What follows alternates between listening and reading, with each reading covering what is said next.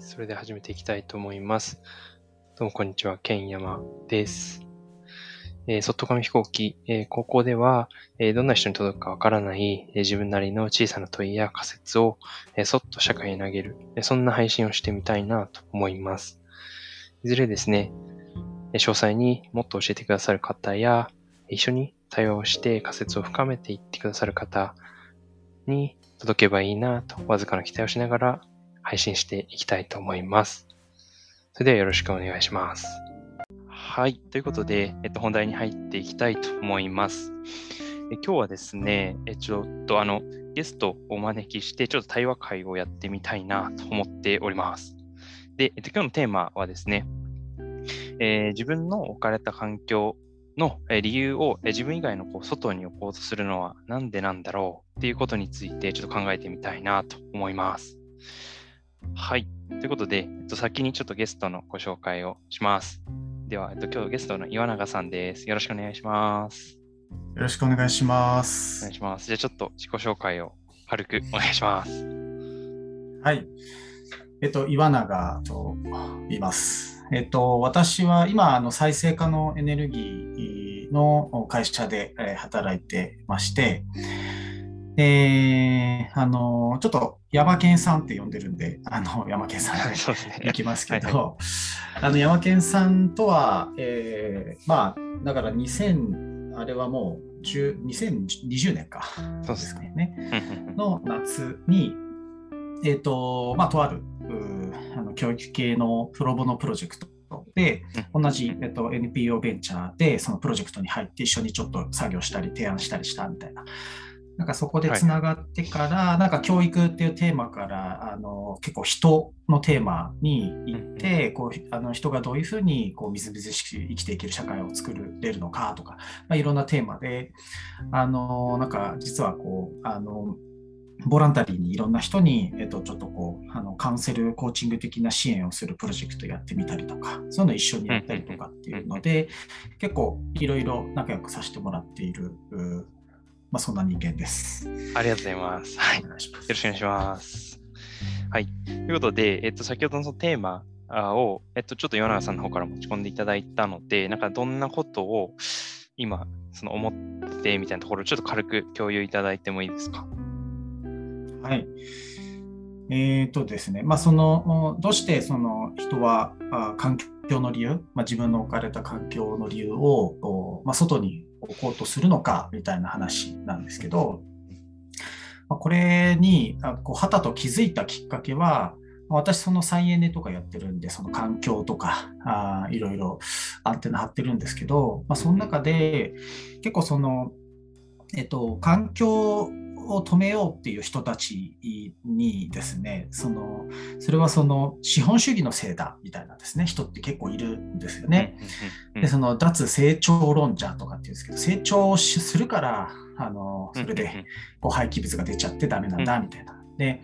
そのでも結局その脱成長っていうのは実はそれこそその環境をあの外あの環境の理由を外に置いているだけに過ぎないみたいなあ実はそういうこう話になっていてどういうことかっていうとその結局その、えっと、経済成長はですねその環境汚染の理由になってないというか経済成長によってそれでアクセルが踏まれてないっていうのはそれはデータでも出てるとかですね、いうのがあって、で、まあ、人類これまで経済成長であの全ての災害だとかを克服してきた歴史もあるしということで、まあ、実は何の根拠もないあの言説だみたいな話が、それは国連からとかですね、出てますって話で、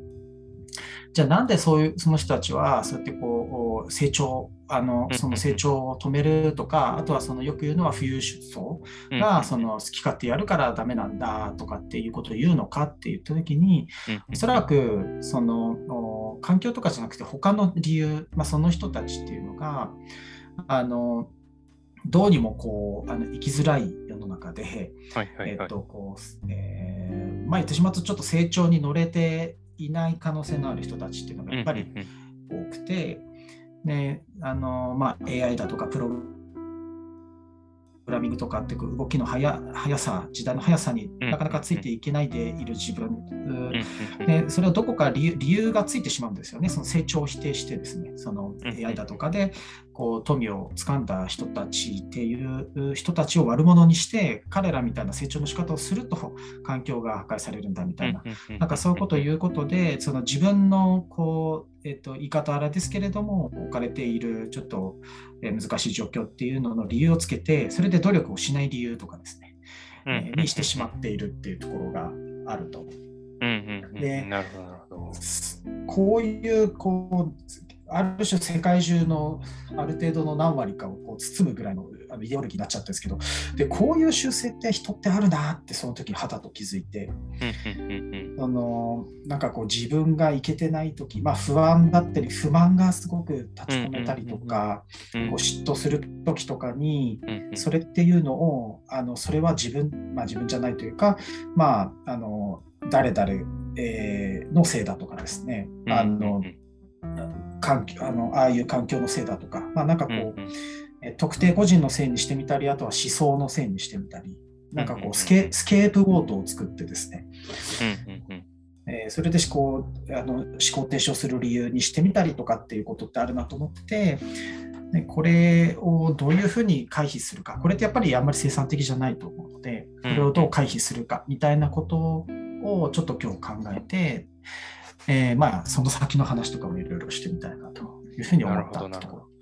ありがとうございます。なるほどですね。なので、あれですかね、なんかその自分が置かれてる状況がそもそも、まあなんでしょう、自分の中で、まあ、あまり満足いってない状況とか、まあちょっと不満に思ってるみたいなものがあったときに、その、えー、理由、あ、その、なんでしょうね。そ,、えっと、そうじゃない人、一方、その自分の中で結構満足をしてるとか、満たされてるって思える人を、えっと、何か批判する理由として、なんかそういう、一見無関係な、一見無関係っていうか関係ないような理由とかを、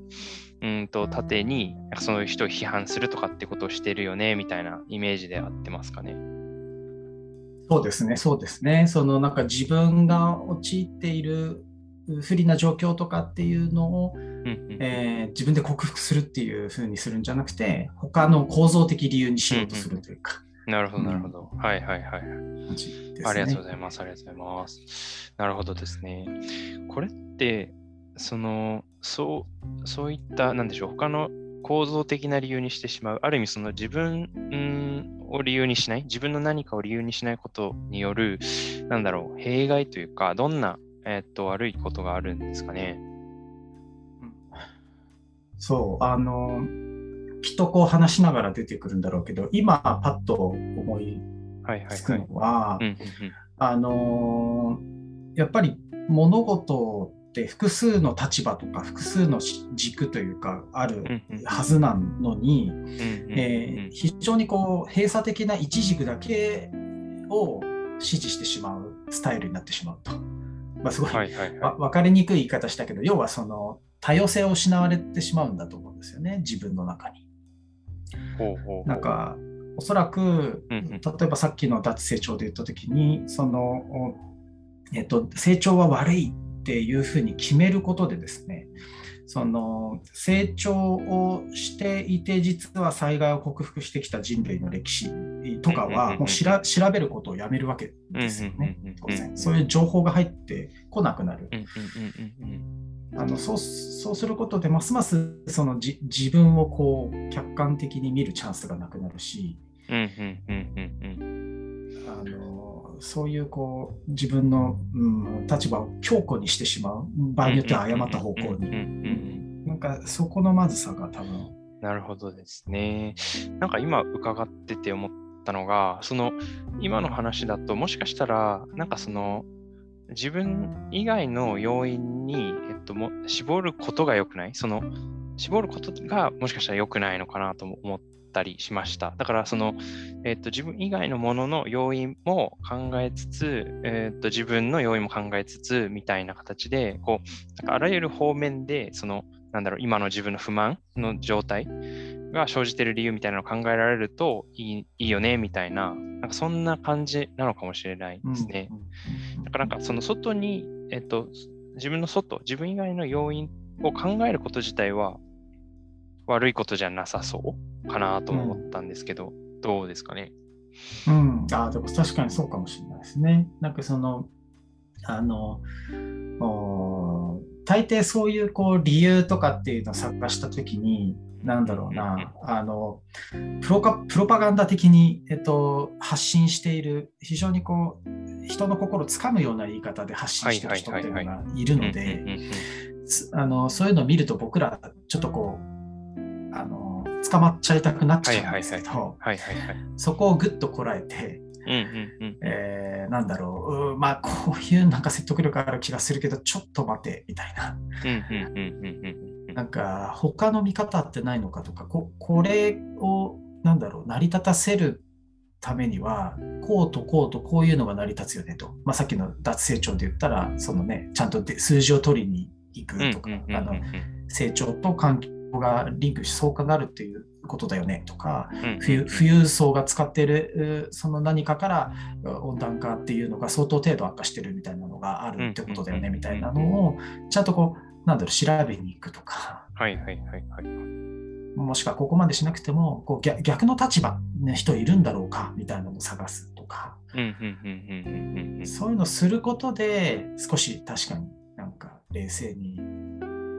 なるのかなとは今思いました。はい、はいはいはいはい。なるほどですね。確かにそうですよね。だからそのあらゆる、そのまあ本当はそうですね。なので、一個の理由だけにかんなんかすがるんじゃなくて、いろんな理由があるんじゃないかっていうところを、まあ、見つけに行ければ、すごくいいなっていう感じ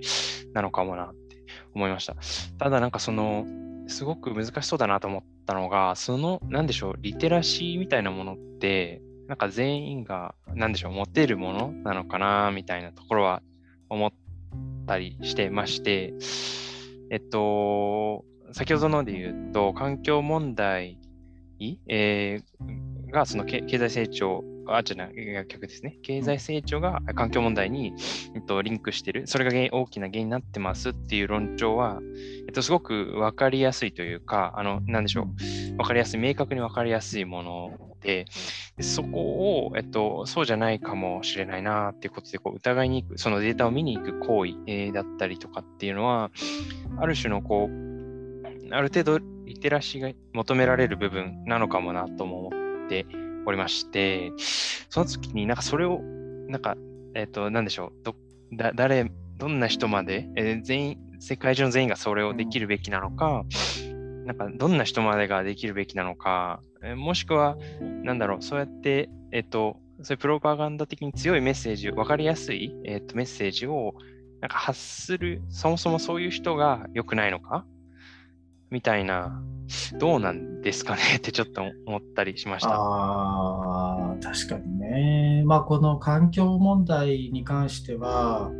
確かに多少のリテラシーがないとその場では踏みとどまらないですね。実は僕もこの脱成長論にですね、一瞬こう、あとすがった人間ではあって、あの一瞬、ね、そう。すごい分かりやすいし、はいはいはい、あの富裕層に対しての、まあ、やっぱりやっかみみたいなのもね、やっぱり人間根底あるから、あの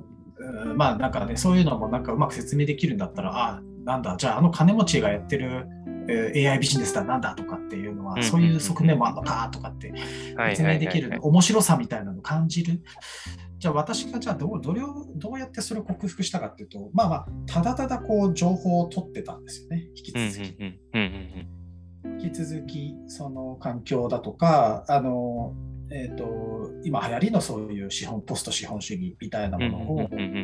えー、やっぱり一人じゃなくて複数の人から取り続けてるとだんだん、あちょっと違う経路のことを言っているっていう人が出てくる。なんかそ結構たまたまだったんだよな。なんかリテラシーっていうのはもしかするとそういうなんだろうな継続して掴むみたいな好奇心がやっぱりないと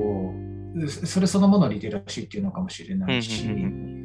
でもっと言うとそれって分野によるなっていうこう僕は環境だから少し継続してそういう情報収集したんでしょうけど、うんうん、なんかねあの飲食店に関しての何かとか、うんうん、医療とかっていうことに対してのこう、はいはい、なんかプロパガンダを読んだら一瞬でそれで「ふーんそうなんだ。ちょっとそれはけしからんで」ってなって、うんうん、情報収集止めてそれで終わってる可能性ってあるなとかと思って。なるほどなるほど。確かになんか今、ふと例で思ったのが、えっと、もうちょっと、じゃ規模を具体的に、あ、規模として具体的にして、例えば、じゃあ、ある、えっと、大企業で働いているある個人の人が、うんと、そうですね。なんか、えっと、あんまり上司に評価されてないということで、えっと、不満を持ってますと。で、えっと、そその時に、えっと、例えば、ある本で、えっと、上司を、なんだろうな、上司側がもんに問題があるみたいな、えっと、論調が書かれている何か分かりやすいテーマがあったときに、えっと、それに、えっと、なんだろうな、それを読んだことによってその人が、いや、俺の上司が悪いんだよっていうふうに、なんか思考をそこで停止してしまうっていうのは、あのまさに先ほどの環境問題と同じ構造かなと思ってます。ですね。で、えっと、ただそれって、えっと、それがなぜ良くないかっていうと、一つには、えっと、まず、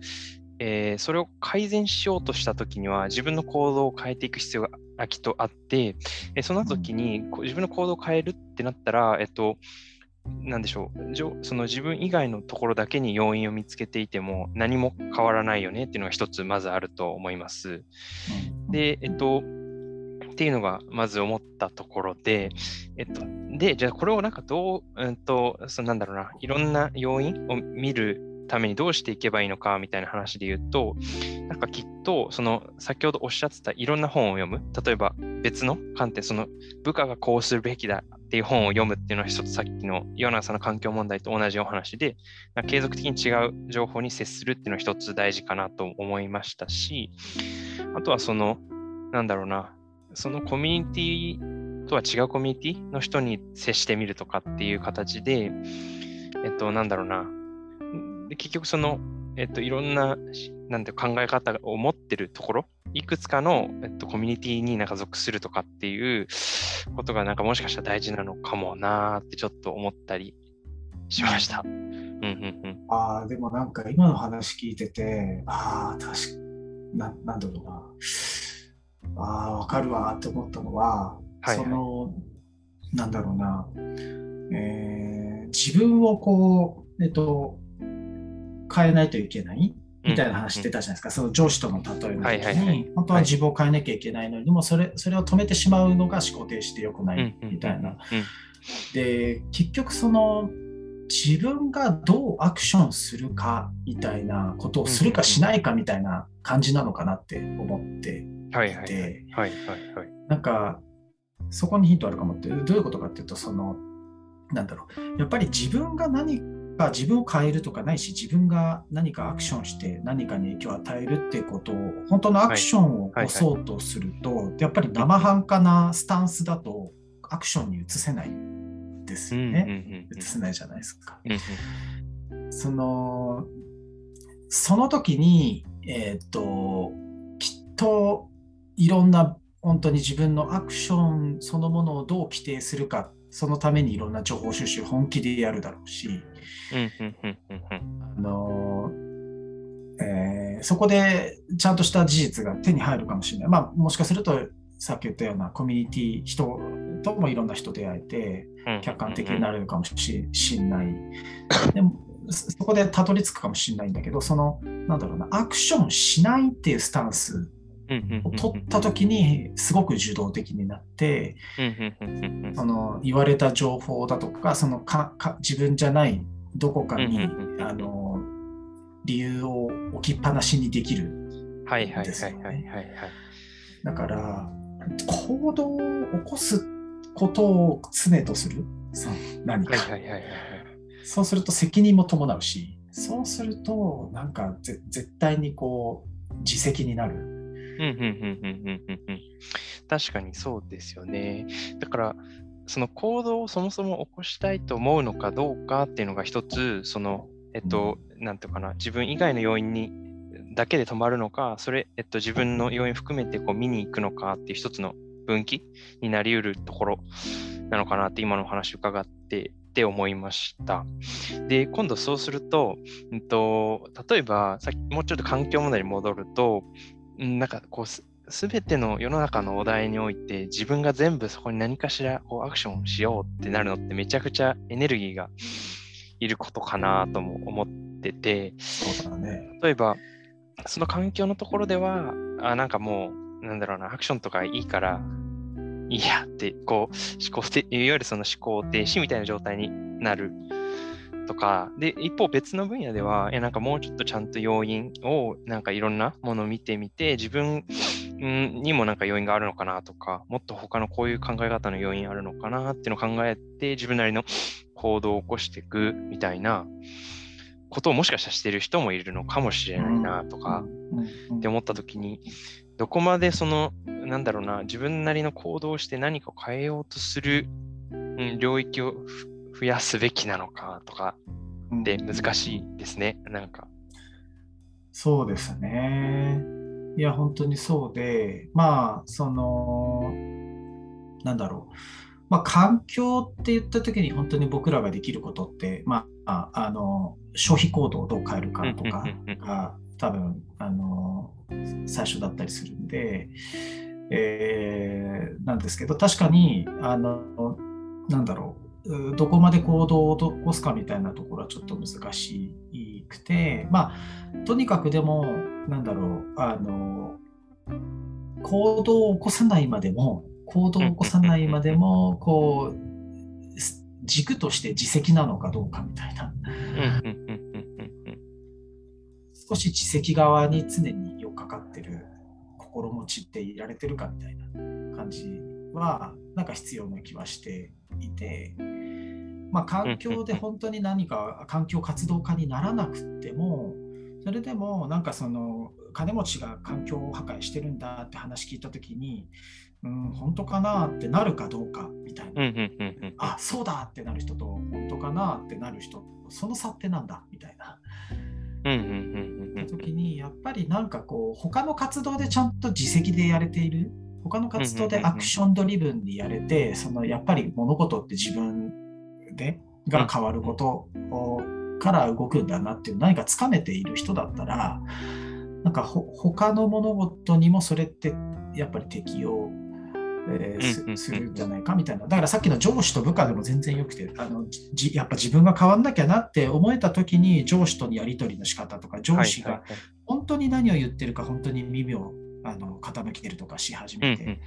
それで本当に人間関係が変わったことをきっかけにして、ああ、自分がこの自分の人生変えられるんだとか、自分ので掴まなきゃいけないんだみたいな、そうすると環境に対しての見方が変わるとか、もしかするとあるかもなるほど、なるほど。ああ、これちょっとそもそも感あるんですけど、なんか今かかってて思ったのが、その例えばさっきの、なんだろうな、えっと、そういう強い、えっと、プロパガンダを疑うとか、えっと、実績にして自分要因で考えるとか、抽象的に考えるとかっていうのが、やっぱりその全ての人がやるべきなのかなっていうのは、すごく僕の中で、全ての人がやるべきとかできるのかなとか、うん、っていうのはなんかすごく、えっ、ー、とど、どうなんだろうっていうのを一つ思いました。うん、で、えっと、もともとの、その、今日最初に、えっと、なんか不満を持ってる人とか、今の自分の状況に満足できてない人っていう、えっと、もしかしたらその状況を変えることってできないのかなってちょっと思いました。で、というのは、えっと、その多分不満とかって、なんていうのかな、えっと、他者との比較による不満ですよね、きっと。あの、うん、私よりあの人あんな金持ちで富裕層はみたいな話があって、えっと、なんかもうちょっとその、なんだろうな、その不満を和らげるというか、なんか自分の中のえっと、自分自分の内なる自分の中での幸福みたいなものに目を向けられるように、えー、っとならないかなとかってちょっと思ったんですけど、はい、そもそも感ちょっとあるんですけどね。いや、その話はその話で結構好きで、あの本当におっしゃる通りで、あのまあ、よく言う話ですけど、えっと、こんなにこうやっかみをしたりとか、あまあ、比較しちゃう。まあ、結局その自分の外にスケープごとを置くのも含めてなんだけど、これってみんな一緒だからだっていう話よく聞くじゃないですか。まあ、まあそういう話あるんですよね。あのみんなが結構似てるあのどんぐりの背比べだとどうしてもあの比べちゃうと。で例えばと、中世とかの時に貴族と、えー、まあ、中流階級とと奴隷とって言って、もう制度的にも、まあ、世襲的にも生まれた時に星で決まってますみたいな。そういう世の中だと、その奴隷の人たちは貴族を羨んだり嫉妬したりしもしないっていう話なんですよね。そうそうそう。だから、そういうふうに、その、まあそういうこうなんだろうな、あの、あああいうようなえーと、貧富の差みたいなのがあるあるべきだとかっていうことを言いたいんじゃなくて、そうみんな一緒じゃないというか、そのそもそも別だみたいなことを本当に信じれるとそもそも比較もしなければ、そうそうそう。だから、なんだろうな、あの、水泳やってる人が、こう、書道で成功した人を嫉妬するしないとかって全然多分しないし、何も関係ない。多分リスペクトし合うんですよね。なんかそういう、こう、なんだろうそ、そういうそもそも違うみたいな感じになることで、あの、比較しない生き方ができできるみたいなのってあると思っててでもそれって可能なのかみたいなやっぱみんな似てるしみたいな。はいはいはいはい、どうみんなが違うというふうに本気で僕らって信じれるだろうかみたいななんかそそれはすごいヒントかもしれないそのスケープごと置かないで生きるっていう意味ではみんなが違うっていうことを認識しているってことですね当たり前にね。うん、ああ、それ難しいですね。なるほど。なんか混迷を極めてきましたね。なるほど、なるほど。うんうんうんうん。確かに。